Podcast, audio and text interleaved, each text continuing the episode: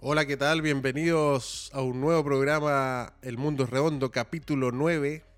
Hoy con un interesantísimo invitado, siguiendo un poco la línea que hemos tenido hoy día en Radio Touch de hablar del fútbol femenino, pero del fútbol en general. Vamos a estar con nuestro gran amigo, colega Claudio Quintiliani. Eh, nos parecemos harto en los nombres y en los apellidos, pero somos personas distintas. Eh, a veces nos confunden pero vamos a tener una conversación muy amena eh, con él acerca del fútbol femenino. Y como siempre me gusta hacer algunas reseñas, eh, decir que mm, por mucho tiempo a una persona como yo, futbolizado, eh, me molestaba mucha gente porque me decían que tenía pura hija y con quién iba a jugar a la pelota, ¿no? es un estigma que teníamos por mucho tiempo. Y hoy día puedo decir que con mi hija de 5 años puedo jugar a la pelota y le gusta, ¿no? Quiere aprender a patear la pelota, a pegarle. Entonces los tiempos han cambiado. Eso es, un poco lo que vamos a hablar con Claudio. Eh, no sé si ya está conectado con nosotros, Claudito. Eh, así que ya, si uno no tiene hijo hombre, igual puede jugar a la pelota con los hijos, ¿no? Con las hijas, en este caso. Claudio, tú también tienes hijas, por lo que yo sé. Me imagino que también te ha pasado. Bienvenido, bienvenido al programa. Muchas gracias, un honor estar contigo, un gran amigo eh, desde el INAF. Eh, sí, tengo tres hijas, tengo eh, tres nietas mujeres y un nieto hombre y esperemos que ese salga bueno para la pelota o para, correr auto. Porque la, mi hija no le gustó a ninguna el fútbol. Ah, sí, porque también pasa que les quitamos tiempo, ¿no? Por esta pasión que tenemos por el fútbol. Y a veces, bueno, no se entiende. Pero quiero presentar a Claudio, Claudio Quintiliani, entrenador INAF de fútbol. Eh, de las primeras generaciones del INAF, eh, siempre con su personalidad, con sus motivaciones propias, que, de las cuales vamos a hablar hoy día, eh, de una carrera que ya tiene más de 25 años y más incluso porque él antes de entrar al INAF ya dirigía desde muy joven fútbol amateur. Entonces vamos a hablar de toda una vida en torno al fútbol, vamos a hablar de cómo llegó al fútbol femenino cómo ha ido viendo esta actividad que hoy día está muy en boga por, muchas cosas y como siempre Claudio habla de todo y va a dar su opinión franca, que eso es lo que más me gusta porque en el fondo lo hace una persona honesta, eh, íntegra y que va de frente con, estos temas.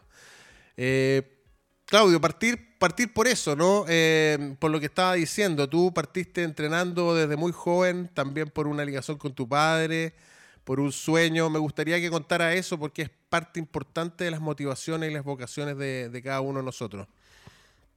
Sí, la verdad que eh, mi papá, un italiano, eh, venido de, Pescara, Chita Sant'Angelo, y muy jugador de fútbol, hincha, un tifosi, generador de, generador de equipo y de, y de amistades como estaba solo en Chile, eh, creó el Internacional el 5 de abril con JBH.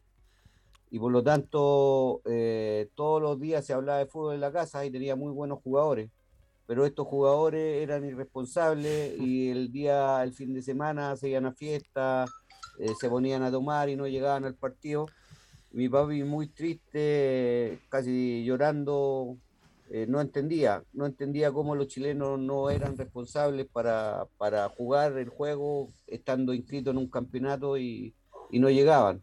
Entonces yo le decía, tranquilo papito, yo tenía seis años, le decía, tranquilo papito, cuando yo sea grande voy a ser su entrenador en su equipo y yo me voy a preocupar de sus jugadores. Bueno, eh, pasó el tiempo y a los 14 años yo dirigía al Italia, eh, los campeonatos de estación central de barrio de baby fútbol eh, en el Hogar de Cristo, en el Estadio México, y ahí logramos campeonato, logramos levantar la copa, le tuve grandes jugadores, y él se ponía con la plata, porque él ponía la plata para que esos grandes jugadores llegaran a jugar en su equipo. Tu papá, me imagino que también como buen italiano, comerciante, se ha dedicado a un montón de actividades, no solo una, seguramente fue de actividad en actividad, yo lo sé, quiero que lo cuentes un poquito, todos los devenires. Pero esta pasión, esta pasión por el fútbol te la, te la inculcó él, esta pasión por, eh, por dirigir, ¿ah? por, por, por, eh, por, estar a la cabeza de un grupo y, liderar. Eh, ¿Buen jugador Claudio Quintiliani? No, no, no, muy, muy malo para la pelota. Yo jugaba de lateral derecho, era duro, tenía mucha garra, eh, era rápido y muchas veces agredía, me pasaba de revoluciones para poder parar al puntero, lo agarraba a patada y no tenía ningún problema en ponerme a pelear, por lo tanto ese era mi estilo de juego. Eh, era bravo, sí, no, no, no daba ninguna pelota por perdida la importancia de ganar, que también se haber inculcado ahí en ese tiempo, aparte de, generar lazo y todo eso. Yo, yo creo, yo estoy valorando eso porque a veces la gente no entiende, los que somos apasionados por el fútbol, de dónde viene todo esto, pero, pero tiene que ver mucho con, con, con el grupo, con ser parte de un grupo, por la pertenencia, por los afectos, por los cariños. Eh, y esta pasión siempre nace de ahí, ¿no? Y por eso quería rescatarlo el tema con tu padre. Cuéntame un poco de tu padre, porque creo que es una figura que te refleja también a ti, ¿no? Eh, hacedor de cosas, me imagino. Sí. Mi papá, eh, cuando llegó y, bueno, y nosotros entendíamos algo, siempre decía que estábamos en la abundancia, que venía de la guerra él, él fue un trapecista en un circo italiano en San Remo, eh, era, era uno de, los, de los principales en el trapecio, eh, tenía, eran un trío, dos hombres, una mujer, y ahí armaban, armaban sus funciones. Y bueno, eh, primero se vino un tío de él, un italiano que, que, actuó en la guerra, que, que, combatió, y se vino a Chile a buscar nuevos nuevo horizontes. Y él allá en, esos años, Italia era un país que estaba en la ruina y que por lo tanto había que partir. Y decidió partir al último país del mundo, que, es Chile, y, de ahí inició en, distintos trabajos, eh, mesonero, eh, había un restaurante ahí en Estación Central, el San Remo, eh, de otro italiano, y ahí lo, él lo, él lo, lo, ayudaba, porque bueno, después armó almacenes, eh, dedicado a las micro, eh, eh, y tenía, tenía hartos huevos puestos en distintas canastas, por lo tanto no se le acababa la plata. Siempre generaba lucas y, tenía como para poder darse algunos gustos. Y, bueno, y mi papá era, era un hombre sacrificado que no, no tenía mucha gente acá y por lo tanto tenía que ser grupos de amigos eh, arrendaba micros para ir con toda la gente a las playas, eh, no sé, siempre ayudaba a la gente cuando le pasaba algo, y un funeral, estaba ahí poniendo su micro, estaba dando una ayuda, eh, y después siempre le pusieron salvo a nadie, porque siempre él decía yo no salvo a nadie, pero salvaba gente, a siempre a mucha gente. Mira, me parece notable. Yo, mi otra labor, aparte de haber sido entrenador, es ser escritor. Estoy escribiendo la historia de mi padre, que también fue un inmigrante como el tuyo, que vivió más o menos lo mismo que estás contando tú.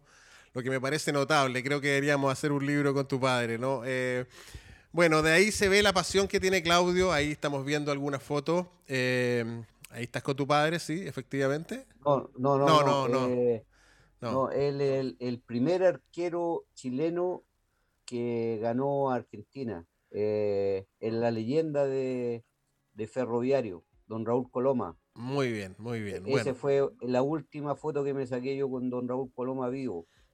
Y ahí me contó, y te voy a contar una historia, de ahí, ahí él me contó, muy triste, que había ido a Pinto Durán eh, para hablar con Claudio Bravo, eh, para, que, para contarle que le regalara una camiseta, y no lo dejaron entrar el primer arquero chileno en ganarle a Argentina y no lo dejaron entrar. Bueno, hemos estado hablando en el programa anterior de Los Sopranos, hablamos con Andrea Guayo del fútbol femenino, vamos a hablar después de eso, pero en general del fútbol, ¿no? Lo mal agradecidos que somos con la gente que ha hecho cosas, lo poco valorado, sobre todo a los deportistas chilenos, a la gente que trabaja en el fútbol en Chile.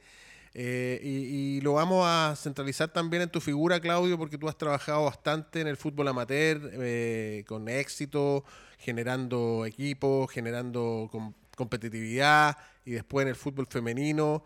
Pero yo quería partir con esto que estamos hablando de la pasión, del querer el fútbol, de querer a los personajes del fútbol, eh, relacionarse con personas que han hecho mucho en momentos que todo esto era más anónimo y ahora que están las luces por todas partes y aparecen los aparecidos, digamos, por decirlo de alguna manera, valorar a la gente que siempre ha estado metida en eso. Por eso quería partir con esto de que tú desde los 15 años, 14 años ya estabas dirigiendo fútbol y bueno, después con el INAF, ahí nos conocimos. eh, se te abrió la posibilidad de, de, hacer, de adquirir una metodología, una sistematización de, conocimiento en torno a esto que tú ya sabías empíricamente. ¿Cómo fue ese proceso? Me gustaría que, que hablara un poquito de eso. Mira, yo al INAF Costó domarte, ¿no? Costó domarte, Claudio, ahí en el INAF. yo fui a perfeccionarme. Eh, Exactamente. Yo, que, yo era entrenador de fútbol y siempre me consideré un entrenador de fútbol. Siempre me consideré que manejaba muy bien los grupos y, de hecho, a los 18 años eh, tenía, era el entrenador de la, de la Asociación General José Velázquez. Eh, dirigí, dirigí las selecciones adultas eh, dirigí 29 de enero, que salimos campeones en muchos, en muchos, en muchos lados. Eh, equipos de hombres, de, de, adultos y bravos. Yo era el, era el que las mandaba. Por lo tanto, eh, en tercera división, el año 2000, equipos de barrio, y yo siempre soñé con levantar la copa en tercera división y ser el mejor entrenador de fútbol de amateur. Por lo tanto, ese era mi sueño. Eh, todavía no lo logro, eh, me he demorado, pero siempre he tenido que administrar pobreza, por lo tanto estoy esperando alguna oportunidad que tenga para poder dirigir un equipo de tercera división que tenga lucas y poder llevar los jugadores que yo quiero. Sí, estás diciendo algo que yo creo que está equivocado. ¿ah? Yo creo que tú eres un ganador. Has formado una cantidad enorme de jugadores amateur y de jugadoras en el fútbol femenino que te reconocen tus capacidades, que te reconocen tus valores, eh, eh, la, competitividad que le has dado a toda ella, a tus máquinas, tanto hombres como, mujeres, siempre lo, lo dice. Y también quiero hablar de eso, de, tu afición también por otro deporte, ¿no? Que es el deporte tuerca, que es el deporte de afinar un auto, de dejarlo a punto, de correr en él, porque tiene que ver también con esto, ¿no? Eh, tú siempre lo recalcas ahí en tus posts, por eso que digo que Claudio es un personaje que vive con estas pasiones, ¿no? Eh, ahí Alvarito va a poner algunas fotos de, Claudio Quintiliane eh, corriendo. Es que esa es mi verdadera pasión. Yo dirijo por mi papá. Eh, y el 2011 cuando murió ya no quise seguir dirigiendo, me salí del fútbol, pero después lo necesitaba y volví a dirigir. Pero el automovilismo es mi pasión. Ahí voy en el auto rojo, en el FIA 1. voy en el cuarto, quinto lugar, partí 13 y en la partida me puse cuarto. Eh, e, esa es la última carrera del TC 2000, creo que fue el año 2006, eh, que se corrió en Vizcacha. Adelante dice eh, CQ, que es Claudio Quintiliani. voy con un, un FIA con neumático, con, un con neumáticos de calle, porque no tenía para comprar de carrera. hicimos una muy buena carrera y, y, bueno, y esa foto justo desde la partida donde del puesto 13 arranco con todo por dentro y después termino por fuera. Bueno, esa, es la forma de Claudio Quintiliani, ¿no? Partir de atrás y meterse en el pelotón de, adelante. Siempre lo ha hecho, ¿no? Eh, como técnico también. Yo, yo recalco esto porque lo hemos hablado muchas veces. Claudio dice no ser exitoso, yo creo que es muy reconocido en el medio. Justo estábamos hablando, como decía antes, con Andrea Guayo en el otro programa y recalcó tu figura en el fútbol femenino, lo importante que ha sido en el fútbol femenino. Em, bueno, también en, ferroviario, en, un montón de cosas, de proyectos que has estado en el fútbol amateur. Dinos un poquito tu carrera en el fútbol amateur, ¿no? Eh, antes de pasar a eso, te voy a contar un poquito de que en el automovilismo, si no tenéis plata, no podéis ser piloto carrera. Claro, pues lo sabemos. Porque necesitáis muchas cosas. Bueno, dentro de eso, eh, muchos pilotos, Martín Ferrer y un montón de grandes pilotos que habían en Chile, eh, tenían tremendos preparadores iban a comprar cosas a Argentina. Y yo tenía que ir a la desarmaduría y, por ejemplo, un espiral lo compraba de Ford 51, lo cortaba y y, lo, y poníamos duro el auto para que pudiera doblar. Eh, en la benzina, algunos ocupaban benzina avión, yo le echaba éter. Eh, y tomando tomando riesgo. Un montón de situaciones para poder correr y por lo tanto, y gané, pues fui campeón de Chile, fui vicecampeón, eh, logré levantar la copa. Y, y, decirte que esa misma experiencia de ir con mi papá a la, a la Vega en un triciclo, bajarme a empujar ahí en, en la calle Antofagasta, en la subida o en el Puente Iquique, eh, me hizo un hombre que da lo mismo si no tenía recursos. Había que, había que completar y buscarlo con lo que tenía y hacer equipos buenos, hacer equipos competitivos. eh, siempre estar peleando arriba y, me hizo fuerte en eso. O sea, yo entro a competir a una competencia y si no puedo competir me salgo, no sigo. ¿Cachai? Y, contagio a todos para que, para que den, den lo, el 100% en lo que están haciendo, porque si no, no sirve. Sí, liderazgo se llama eso, se, llama ganas de ganar, eh, pasión. Eh, yo, yo lo valoro mucho. ¿ah? Eh, quizás te sientes reflejado un poco con lo que estamos viendo con, con el equipo de Palestino de Costas, ¿no? Que estás trabajando ahí en Palestino también. Me imagino que quizás has tenido la oportunidad de conversar con él. Creo que, tienen harto en común en ese sentido. No, no, no sé si tú lo ves así. Eh, vamos a ir llegando a poco a esos temas, vamos a ir llegando a poco a Palestino. Quiero que sigamos un poquito la línea, la línea de lo que te decía. Eh, de las carreras donde fuiste un ganador, también empezaste a hacer eh, carrera en el fútbol amateur, en tercera división. Me gustaría que hablara un poquito de eso, cuáles fueron los inicios. Sí, la verdad que eh, yo fui a Maipo a llevar a algunos jugadores el año 85, yo corría auto y le llevé tres jugadores a Maipo. Bueno, y después me dediqué a correr auto, a mi pasión. Y nuevamente habían algunos jugadores que yo dirigía en el 29 de enero. para lo que no es bueno para ponerse los audífonos, Claudio Quintiliani, lo hemos visto. Es que se, van cayendo acá. bueno, y lo llevé a Ferroviario ahí estaba Francisco Grel dirigiendo. Eh, y bueno, eh, jugadores que habían jugado en Santiago Mon, en la Universidad de Chile. Y bueno, le gustaron, le dije que estaba estudiando en el INAF, me, dijo que si quería ser su ayudante no había ningún problema. Eh, bueno, no fue, no fue re mal, pues, así que yo me retiré. Yo di un paso al costado al tiro porque no, no era lo que yo quería, yo quería ganar y el equipo estaba perdiendo, perdiendo, perdiendo y no, no había mucho, mucho que hacer. Por lo tanto, di un paso al costado. Y después con una mala campaña me llama los dirigentes eh, si podía tener, retomar el equipo. Y yo, bueno, le dije que, que no, en eso llegó Chamaco Valdés, también le fue mal, y me volvieron a llamar, y bueno, ahí acepté, porque ya no estaba el Pancho a cargo del equipo, acepté, eh, y gané el primer partido, me tocó contra Sandino, eh, eh, con San Luis y con Calera, eran equipo, equipazo, con Católica también. dirigí cuatro partidos, empaté dos, perdí uno y gané uno, pero empezaron a hablar atrás que, que podrían haber sacado más puntos y todo, y le dije, están locos con el equipo que tiene, no, te paso el equipo, no, toma, ahí te lo tenéis, vaya, vaya a descender. Y descendieron por cuatro puntos con, con el Pancho Grel. Bueno, y al año siguiente me volvieron a llamar ya y que yo manejara el equipo, a la pinta mía. Porque a mí, si hay algo que me gusta es manejar el equipo a la pinta mía, no a la pinta de los demás.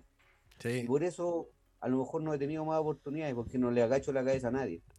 Eh, yo soy, yo, nadie me doma en, el, en, el, en lo que yo quiero hacer, porque yo creo que tener la capacidad eh, y la experiencia de, hacer las cosas bien, y mi equipo están peleando la punta.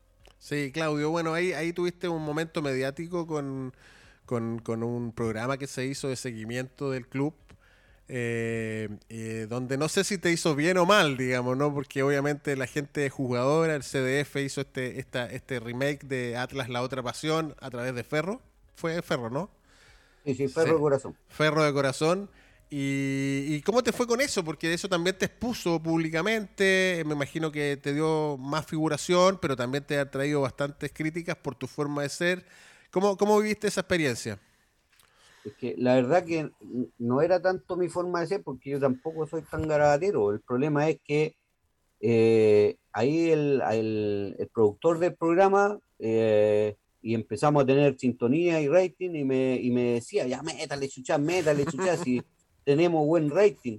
Y, y es el personaje que tenemos, tenemos que, tirar para arriba de una matera, si somos amateur, por lo mm. tanto, el hombre lo hizo, lo hacía así el programa y bueno, y quedé también por, por roto, eh, por choro, por todo, pero bueno, era parte, era parte del, del personaje nomás.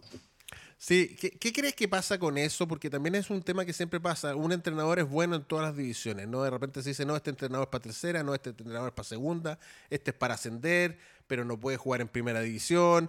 ¿Qué pasa con eso? Porque finalmente somos medios prejuiciosos y no aceptamos de que hay distintas formas de dirigir y que finalmente lo importante es ser un técnico ganador. ¿Cómo ve esa situación, eh, Claudio? Eh, yo creo que es igual que un piloto carrera. Si, si le pasáis un auto a cualquiera que no tiene las condiciones, no va a andar bien, aunque le paséis el mejor auto del mundo. Y si le pasáis un Fiat 600 a un piloto bueno, te va a arriesgar, te va a marcar los tiempos y va a andar muy bien. Por lo tanto, en el fútbol es lo mismo. el, el, entrenador es la cabecilla del, de, de, todos los que están trabajando ahí. El, en el automovilismo, el piloto es la cabecilla de los mecánicos, de, de toda la gente que trabaja para que el auto ande bien. Y por lo tanto, si tú tomáis buenas decisiones, eh, escogís los jugadores a tu pinta, a tu estilo, ocupáis buenos sistemas de juego, yo porque yo soy, varío los sistemas de juego, yo no me caso con un sistema.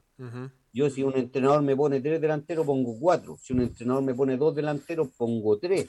Porque si me pone dos delanteros, me va a jugar con los dos apegados, los dos centrales, y por lo tanto no va a tener cobertura. Y si no tengo cobertura, voy a regalar el partido. Entonces, eh, para que haya superioridad numérica tiene que haber cobertura. Entonces, si alguien me dice, oye, tenéis cuatro contra dos, ¿cómo no hay tener cobertura? Estáis locos porque los dos se van por fuera y quedan los dos centrales pegados los dos puntos y por lo tanto en cualquier pelota que me roben van a jugar rápido y van a hacer un gol, lo que le pasó a la selección chilena. Uh -huh. Sigue, se casa con cuatro y, y no, no, no, tiene la inteligencia rápida para decir, oye, me puso dos delanteros con los dos centrales, por lo tanto me va a jugar a, a la contra.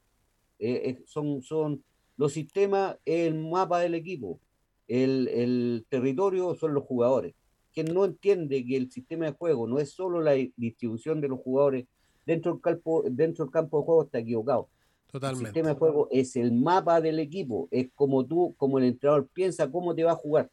Estoy totalmente de acuerdo. Yo creo que los sistemas son adaptativos a los rivales que te tocan, a los momentos, a los jugadores que uno tiene. Hay un montón de variantes que uno no se puede casar con un solo sistema y en eso a veces cuesta entenderlo, ¿no? Se, critica mucho en todos los niveles. Eh, entrando ya un poco al tema que, que, que quería con, con, conversar contigo hoy día, Claudio, el fútbol femenino chileno ahora está pasando eh, por, un momento contradictorio, porque a pesar de que vivi vivimos de buenos resultados últimamente, también se están viendo el término de un proceso, quizás el inicio de otros, porque hay una buena sub-20, hay una buena sub-17 que están trabajando, pero tú viviste esto desde el principio. Eh, quiero contar un poquito a los que nos están viendo que Claudio Quintiliani salió campeón con Palestino el 2015, si no me acuerdo mal, eh, después de una supremacía de Colo Colo durante 10 años, ¿no? Alrededor de eso.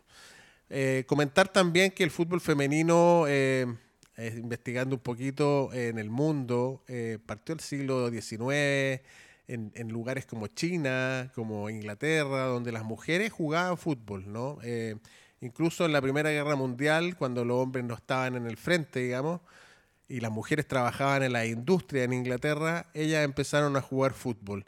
De ahí parte, ¿no? Hay unas primeras intentos de ligas femeninas en Inglaterra, eh, después fueron boicoteadas por los hombres después de la, de la vuelta de la guerra.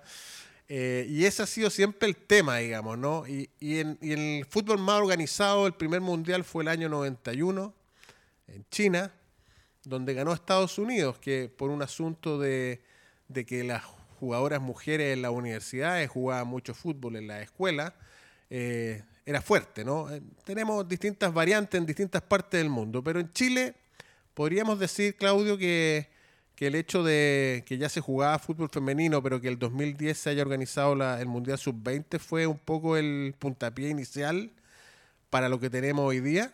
¿Lo diría así sí. tú o tienes otra visión al respecto?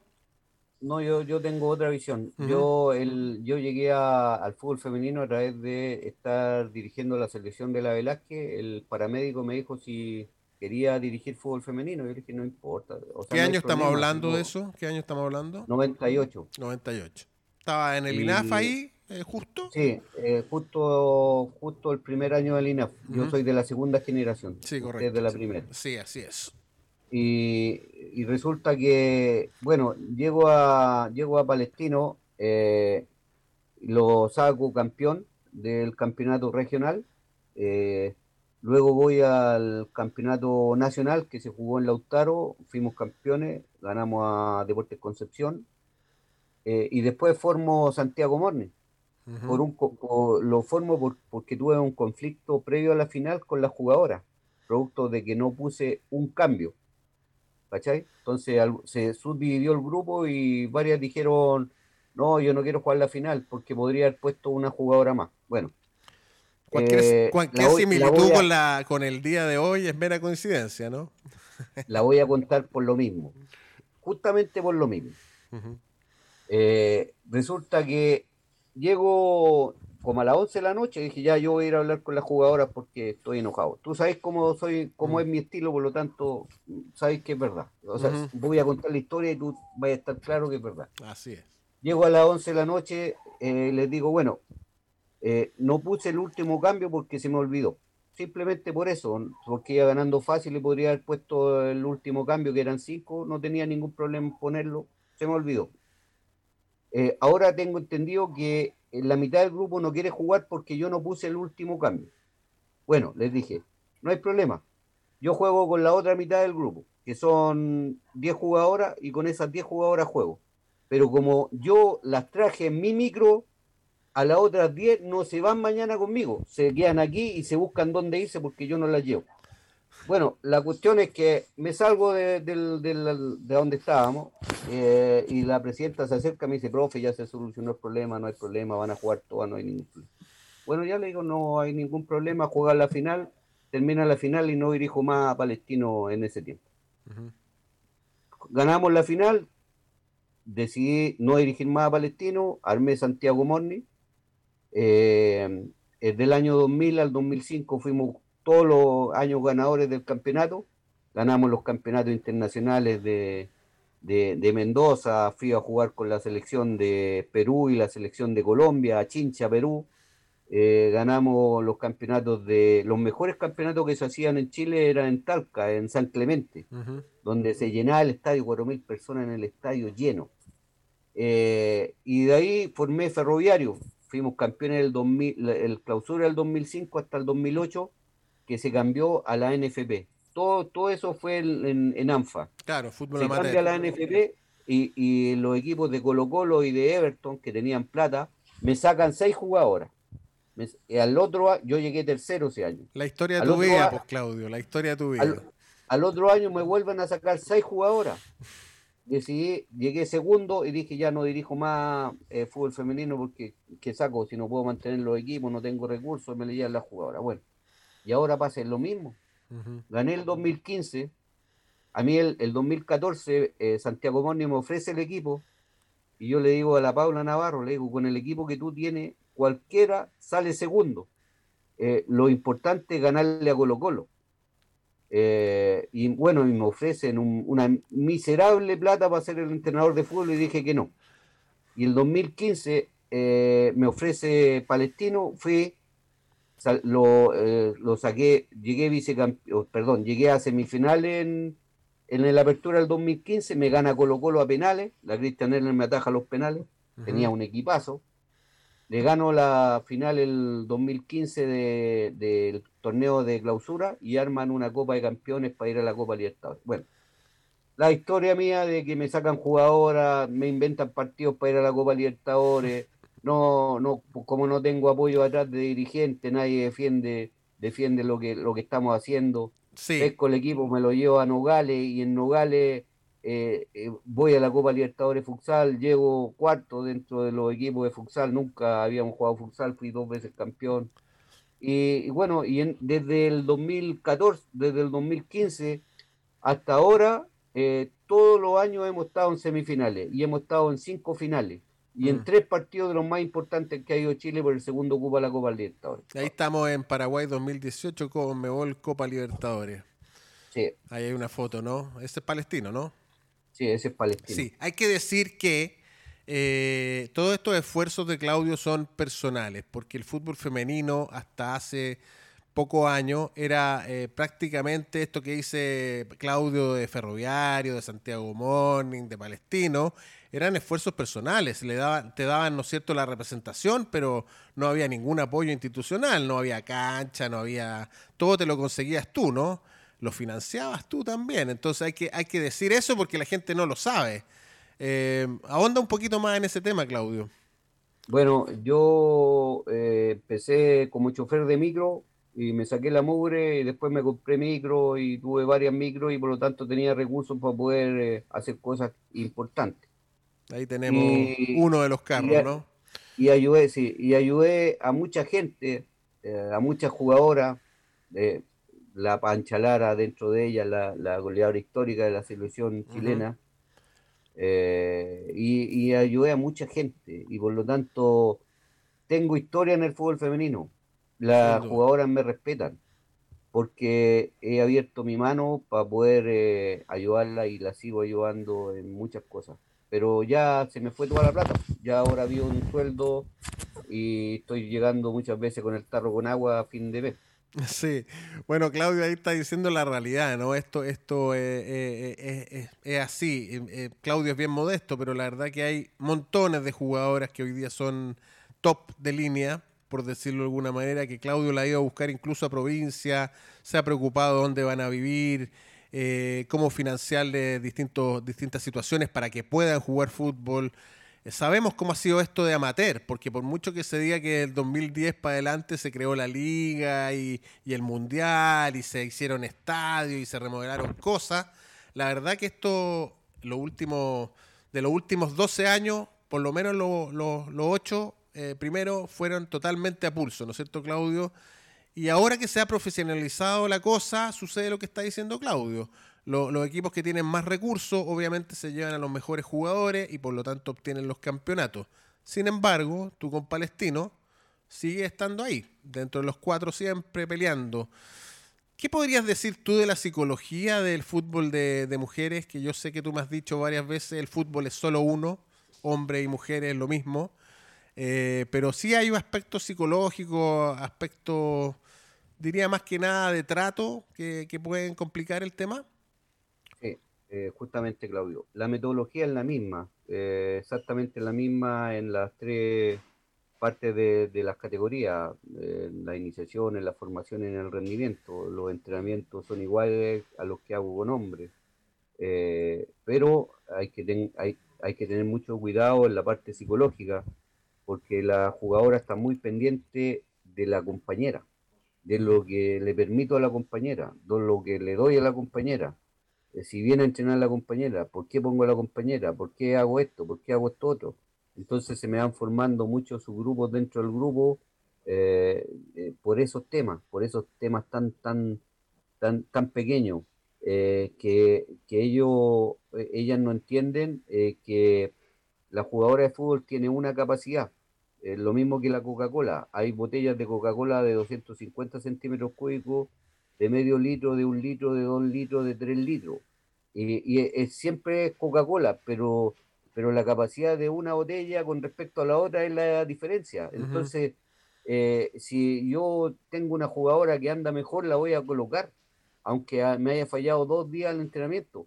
¿Y por qué? Porque yo tengo que entender que en mi equipo no son profesionales y ella tiene que trabajar o tiene que estudiar, tiene que hacer un montón de cosas y yo no le puedo poner la pistola en la cabeza para que haya entrenar o para que dé el 100% del entrenamiento. Si, si, la pongo a ella el día del partido y con ella y con ella gano, ella la, le doy la confianza, porque sé que tiene la capacidad para poder lograr lo que yo quiero. Totalmente, totalmente. Estamos hablando si de que estuviera en equipos profesionales, la cosa sería completamente distinta. Claro. Claro, ven, ahí yo también valoro lo que está diciendo Claudio. Uno tiene que acomodarse a las realidades, ¿no? No, no pensar en los ideales y lo ideales y lo ideales, porque eso no se da nunca. Entonces, aquí estamos resolviendo problemas al día a día. Claudio lo ha hecho así, como siempre dice, va ajustando su equipo, sus máquinas para el triunfo, para ganar, para hacer un logro, porque eso también les da autoestima. Las mujeres eh, en el fútbol han tenido que luchar contra eso, ¿no? Contra una discriminación, contra una valoración contra una, serie de prejuicios que, ha sido histórico. Y hoy día, eh, entrenadores como Claudio de repente son consultados, son eh, respetados, pero no se les da la posibilidad de ejercer en, clubes digamos, eh, más empingorotado, o en procesos de selección donde yo creo que Claudio tiene un ojo espectacular, tiene una capacidad de trabajo inmensa. Lo digo... te voy a contar, te voy a contar algo en los estilos de entrenador y, y por qué ¿Por qué lo voy a contar? Porque yo sé que varios gente lo va a mirar y va, y va, va a tomar decisiones, a aprender o, o, va a tomar sus propias decisiones. Yo soy competitivo. A mí me gusta entrar a la competencia a competir. Hay otro estilo de entrenadores, por ejemplo, eh, un entrenador tan, eh, distinto.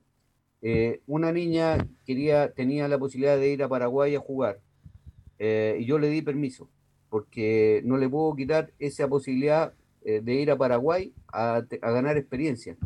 Bueno, el entrenador eh, nuestro eh, la castiga porque fue a Paraguay y no jugó por, por Palestino, no la pone el primer tiempo, la Chile baja jugadoras de la adulta que tienen sub-19 al, al, plantel sub-19 para ganar el partido, baja 4 y nosotros castigamos a una central que es muy buena, perdimos el partido 4-3 eh, entró en el segundo tiempo, el primer tiempo lo perdieron por 3-0, 2-0.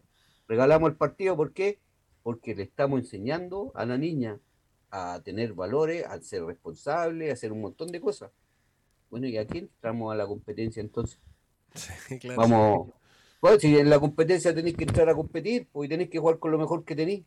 Totalmente, totalmente. Y, es una filosofía que, que, que, nos cuesta en los deportes, ¿no? Eh, Aquí se, sacrifica un montón de cosas para obtener logros. Si no es esto, eh, nosotros siempre hablamos de la formación. La formación es en, en los años básicos, en el niño, en, en adolescente, pero no en el fútbol competitivo. El fútbol competitivo es para ganar. Yo te, yo te pregunto a ti, ¿y tú quién soy para formar?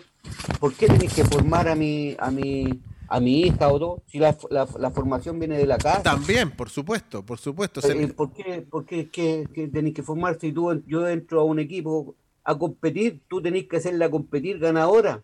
Tú tenés que ser un, jugador ganador. ¿Qué sacáis con tenerlo 12 años y después él no llega al primer equipo?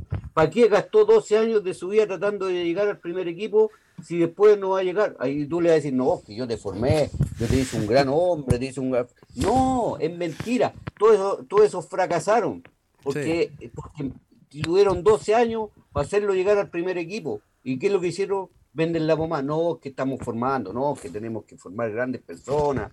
Eh, para eso ya del padre Hurtado, ya de ahora personas que juegan a la pelota tú tenés que, tú tenés que entrar a ganar. Por eso las horas selecciones eh, eh, evolucionaron y, se dieron cuenta que Chile les ganaba y, empezaron a trabajar y empezaron a potenciar otras jugadoras y se renovaron y, lo, y se emparejó. Y nosotros mantuvimos las mismas jugadoras que habíamos ganado hace cuatro años y que se pusieron viejas. Y llevamos jugadoras que estaban en un 50% de rendimiento ¿Por qué? Por la lealtad, porque ya habían conseguido hace cuatro años atrás. Mentira, si tú tenés que entrar a la competencia a competir.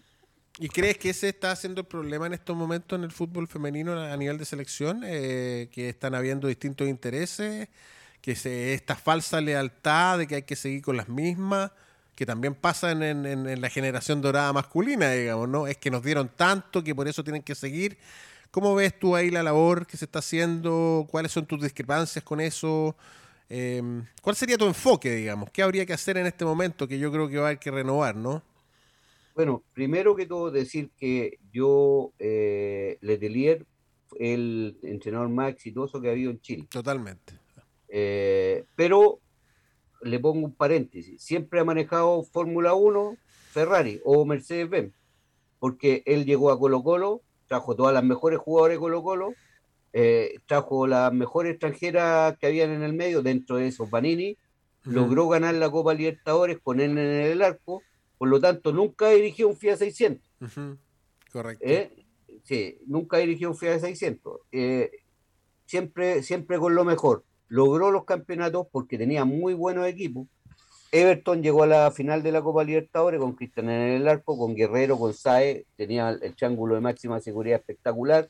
Las, eh, Colo Colo ganó con el mismo triángulo, la selección fue vicecampeona con el mismo triángulo y ahora quiso ir con la misma jugadora porque, porque el, hombre tiene lealtad y lleva a la misma jugadora estando Carla Guerrero sin jugar todo el, todo el campeonato. Muchas lesiones, sí. No jugó todo el campeonato y vino a jugar en la, en la Copa en, la Copa América lesionada. Sí. Entonces, eh, hay que decir, ¿sabes qué? En este minuto hay que darle la entrada a otra jugadora eh, con mi filosofía de juego, porque como yo he logrado tantas cosas, eh, con la otra jugadora también voy a lograr lo mismo. Si Letelier no es malo, pero, pero lamentablemente... Se desgastan los procesos también. No, no, si no es que se desgasten, no se renovó. Y hay jugadoras que son muy importantes, esto lo digo eh, Claudio Quintiliani, por favor, ¿ah? no, no el entrenador de Palestino, eh, la radio no tiene nada que ver. Hay jugadoras muy importantes eh, que están con mucha amistad con otra y las meten a la selección. ¿Cachai? Es un tema, digamos. Es un tema. Y tengo muchos más antecedentes que no puedo hablar, pero bueno. Pero el entrenador, el primero, y su ayudante tienen que ser duros y decir, ¿sabes qué? Tú, tal, persona, ya voy a poner no, voy a poner nombre. La más importante fue el chileno, Cristian Hernández. No me tenéis que poner ninguna jugadora. Carla Guerrero, no me tenéis que poner ninguna jugadora. Yo todavía, ta, ta, ta, ta, ta.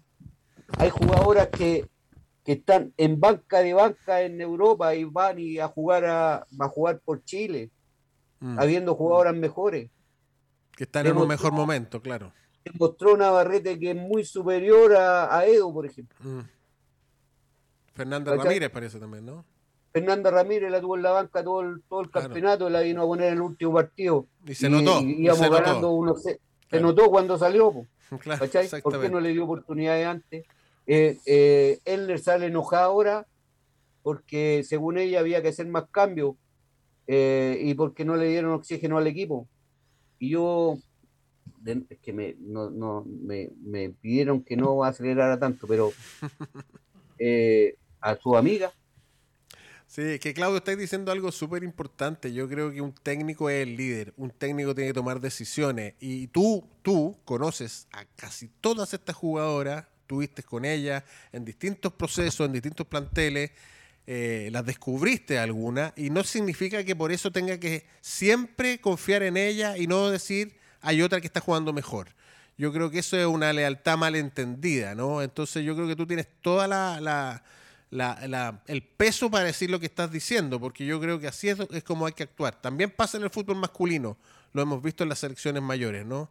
No puede ser eso. El técnico es el líder, el técnico es el responsable de que el, de que el grupo funcione y tiene que tener la libertad para elegir a quien quiera. Em, Ahora, lo otro, por ejemplo, ¿quién, ¿quién, escogió al entrenador de la selección chilena adulta eh, masculina? Bueno, es un cargo vitalicio hasta a este momento ya, porque pero viene, al, hace rato, digamos, ¿no? Al uruguayo, ¿quién lo escogió? Ah, ok, ok, ok, sí. ¿quién puso, la, ¿Quién puso la firma para que él llegara? Sí, claro. No, no lo tengo. No, no lo sé yo. Bueno, Claudio Bravo, lo, lo, él lo dirigió en Europa, lo dirigió en España. Claro. Claro. ¿Qué, jineta tiene Claudio Bravo en, la selección adulta? Sí. sí claro. ¿O no? Claro, tienen mucha influencia. Eso es lo que estamos hablando, ¿no? Lógico, lógico. Entonces, eh, por eso tiene, por eso tiene que haber gente. Yo, a mí me gustaría el cargo de jefe técnico de selecciones femeninas de Chile. Yo no le aguanto ni una ni una. Me parece, me parece. Me parece súper bien.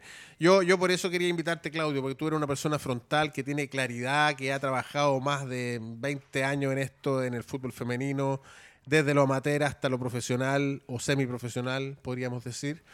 Y, la verdad es que estas experiencias se dejan de lado, no se toman en cuenta. Por eso quería hoy día en el, mundo redondo destacarte. Tú eres un hombre frontal, dices las cosas pam pam vino vino, te sigo en las redes, apoyas a los que hay que apoyar, pero también tienes la crítica cuando las cosas se hacen mal, aunque sea la misma persona, y eso está súper bien.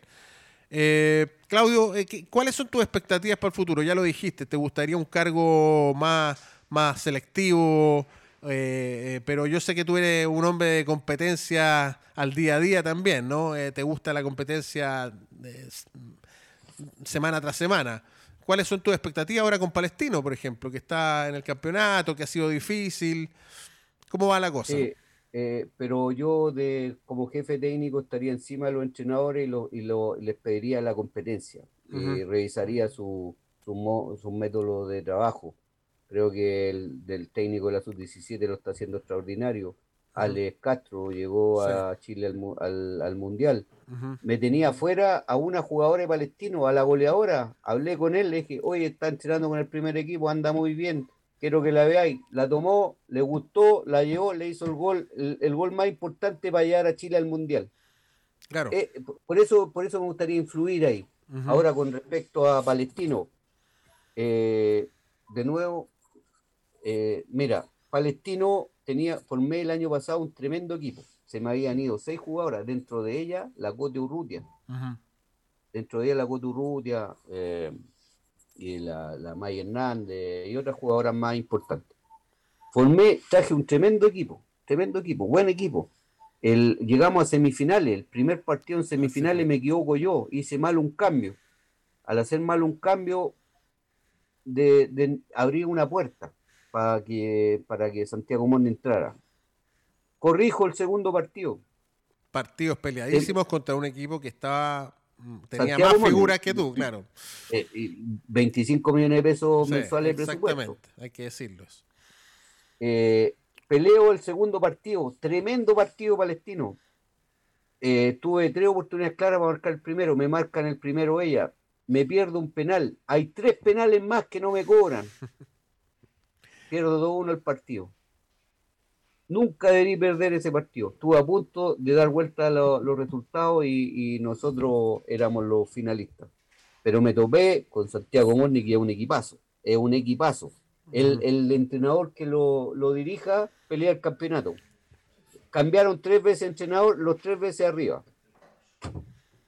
Claro, totalmente. Bueno, y, con Palestino, eh, este año eh, no tuve mucho, mucho, mucha suerte. Se me fueron jugadoras clave a última hora a distintos equipos y no me pude reforzar como corresponde. Además, tres jugadoras mías eh, sufrieron fractura eh, y me tuve que comer todo un medio campo sin titulares. Eh, ahora, ahora volvieron, están de nuevo entrenando, están, están jugando muy bien le ganamos a la selección sub-17, hicimos un partido amistoso 2-0, anduvimos muy bien, jugando muy bien el juego. Eh, y eh, ya esas jugadoras vuelven, Palestino va a ser competitivo este segundo semestre, nos quedan dos partidos, vamos a clasificar dentro de los ocho, en este minuto estamos sexto, pero yo apuesto una autocarrera que llego dentro de los cuatro. El que quiera recibir la apuesta que me la que me llame nomás y ahí está apostado. Dos millones y medio apuesto que llego dentro de los cuatro de nuevo, con la, con la cantidad de jugadoras que, que me falta. Esto, esto es convicción. Eh, Claudio, durante todos los años que yo lo conozco, siempre ha estado en esta posición y siempre ha logrado las cosas y siempre ha sido súper claro. de hecho, lo ve antes. Dice, voy a hacer un partido cerrado y hace el partido cerrado. Recuerdo partidos con la Universidad de Chile el año pasado, etcétera, etcétera, que se definieron por detalle. Y lamentablemente en el fútbol femenino está pasando un poco lo mismo que pasa en el fútbol masculino, ¿no? Eh, la billetera eh, le está ganando al galán, por decirlo de alguna manera, como se decía antiguamente. Eh, es lamentable que pase eso porque finalmente los buenos técnicos se ven cuando no tienen todos los recursos, como dijiste tú.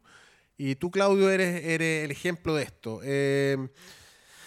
Mira, estamos llegando al final del programa, se nos ha pasado súper rápido, tu vida es vertiginosa, eh, tu pasión se desborda. Yo quería darte la tribuna, mostrarte en, una hora, en 45 minutos o 50 minutos de programa que hacemos en, El Mundo Redondo, porque el mundo es redondo, como lo digo yo, ¿no? Eh, tiene muchas vueltas y yo espero que en esta próxima vuelta para ti, Claudio, eh, estén estos sueños posibles de realizar, que realmente se te tome en cuenta tu experiencia y nada, de, dejarte las últimas palabras a ti del programa para lo que quieras dar como mensaje para el fútbol femenino y para el fútbol en general. Bueno, primero agradecer a todo mi cuerpo técnico, porque sin ellos es imposible hacer esta tarea. Eh, grandes amigos me han seguido durante muchos años. Les mandé una foto de dos, de dos utileros. Nómbralos, nómbralos, es importante saberlo conocerlo. Eh, y, este, este grupo de amigos, que somos todos amigos eh, y luchamos juntos, eh, Sergio Garrido, preparador de arquero que me, acompaña desde Ferro, José David lo, lo tuve eh, de entrenador en la sub-15, que ahora es la sub-19, que me formó estas máquinas, que, que, fue subcampeón el tiempo de la, antes de la pandemia, detrás de Colo Colo con niñitas de 11, 12 años, y que ahora están jugando la sub-19 con 14, con 15, con 16 años.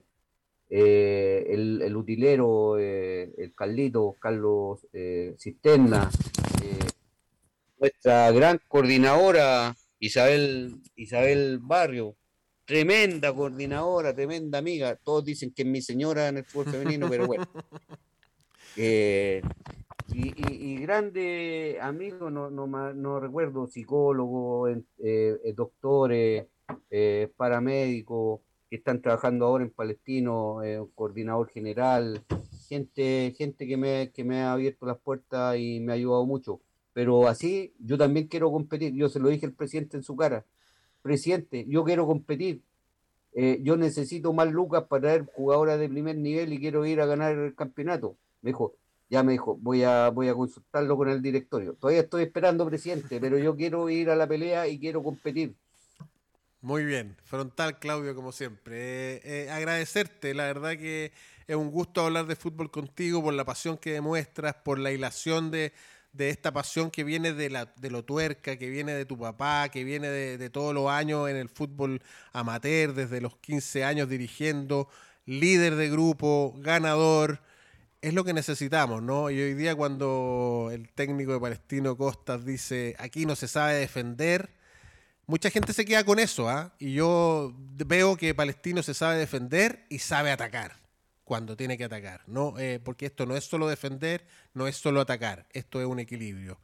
Eh, así que cerrar un poco esto con, esto, Claudio, yo, yo sé que podríamos hablar toda la tarde, agradecerte nuevamente el estar acá, tu franqueza y bueno, este el fútbol es redondo, ¿no? el mundo es redondo, como es el programa hablamos de todo aquí y también nos interesa destacar a las personas que llevan años trabajando en el fútbol, que son muchos productos de esfuerzos personales, que pasaron por el vilipendiado INAF también, porque hay que reconocer que el INAF da herramientas, ayuda, pero finalmente el entrenador es una persona y una personalidad que tiene que ver con la pasión.